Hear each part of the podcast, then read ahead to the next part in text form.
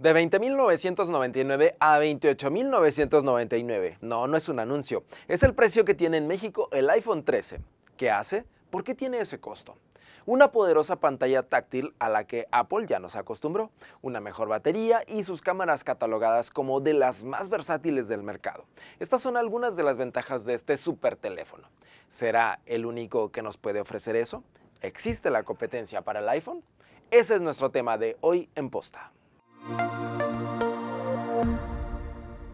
Ahora que ya vimos algunas de las características del iPhone 13, que es el modelo más reciente, y podríamos pensar que es el más vendido, ¿realmente tenemos que comprar ese aparato cuyo precio año con año va para arriba?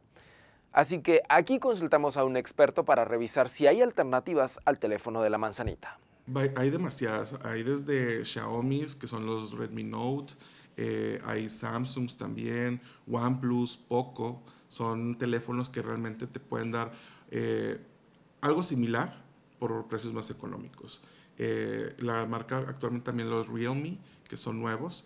Sin embargo, algo que tienes que tomar en cuenta mucho es el rendimiento de la batería, lo que es el RAM y cuánta capacidad tienen. Por ejemplo, si tú te vas, la memoria, si, tienes una memoria de 256, mínimo para que te pueda ir o que te corra como debería de ser un buen juego o algo así, entre 6 y 8 GB de RAM aproximadamente. Ya arriba de 8, pues ya está considerado como que más como para jugadores eh, o, un, celular gamer, por así. Sí, claro, de hecho puedes conseguir un eh, OnePlus NT10, eh, perdón, N10 el Redmi Note 10, 11, creo que ahorita van en el 11, 11S, más o menos. El Poco X3, X3 Pro, también son de algunos que los que puedes conseguir. Y el Realme 7, son los que te pueden dar como que mejor calidad de relación-precio. Y hay una diferencia de precio, pues no te puedo decir que abismal, pero sí un poco, eh, sí, hay, hay una, una diferencia muy fuerte. Sin embargo, algo que realmente me, me, gusta en cuestión de los iPhones es que no se devalúan tanto como un Android. Tú un Android a lo mejor al año, dos años, pues lo quieres vender y dices, ay, me da dolor venderlo porque ya no, van a, ya no te pagan ni lo mismo ni cerca, si quieren, en algunas ocasiones. Ya me pasó, tuve un Samsung Z Flip 3, lo tuve que vender y lo vendí, la verdad, casi, casi que regalado.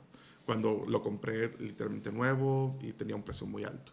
Entonces eh, se va devaluando muy pronto. En cambio, un iPhone te da hasta 6 años, desde entre 5 y 6 años de actualizaciones y realmente lo puedes tener eh, a precios un poco más accesibles en segunda mano y así, pero siempre buscando eh, que estén súper cuidados, que sea una persona confiable a la que se lo estés comprando, porque pues bueno, ya comprar recondicionados y así, nos estamos metiendo en otro, en otro tipo de cosas que realmente pues ni para qué. Realmente yo creo que está más o menos el rendimiento, la gran mayoría anda más o menos en lo mismo, entre 5, eh, máximo 10 horas de pantalla, dependiendo de qué tanto lo utilices. A lo mejor 10 horas de pantalla en el sentido de que solamente revisas mensajes, redes sociales básicas, llamadas.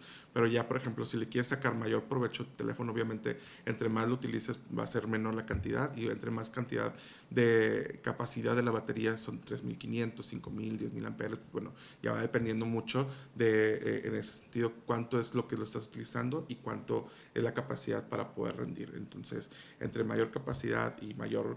Eh, uso que le estés dando tú a, este, a, estos equipos, pues puede ir bajando, puede irse como que a la par sin embargo, pues si tienes una, una batería muy pequeña y quieres darle un rendimiento súper wow, o sea, yo creo que a lo mejor 4 o 5 horas ya es como que te estás yendo muy así. Y los tiempos pues de carga van variando entre una hora, una hora y media, con cargas rápidas a lo mejor 30 minutos, 40 aproximadamente. Ahora que ya conocemos las ventajas, ¿habría alguna consideración a tener en cuenta al momento de optar por alguna alternativa al iPhone? Veamos.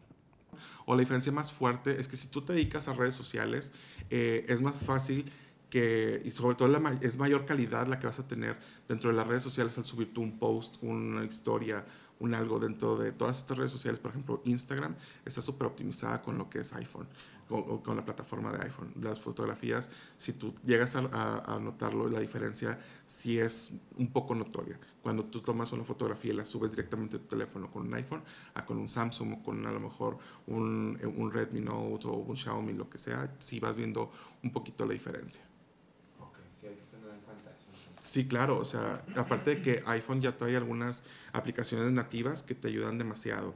Por ejemplo, lo que es iMessage, eh, FaceTime, notas, recordatorios, son aplicaciones que ya trae nativas y que trae preinstaladas el iPhone, que a lo mejor no son iguales con las demás. Por ejemplo, con Android pues usas Duo o utilizas Zoom o, sea, eh, o para las videollamadas usas WhatsApp. Sin embargo, con iPhone, si tienes tú otro, otro iPhone, yo te puedo marcar por medio de FaceTime.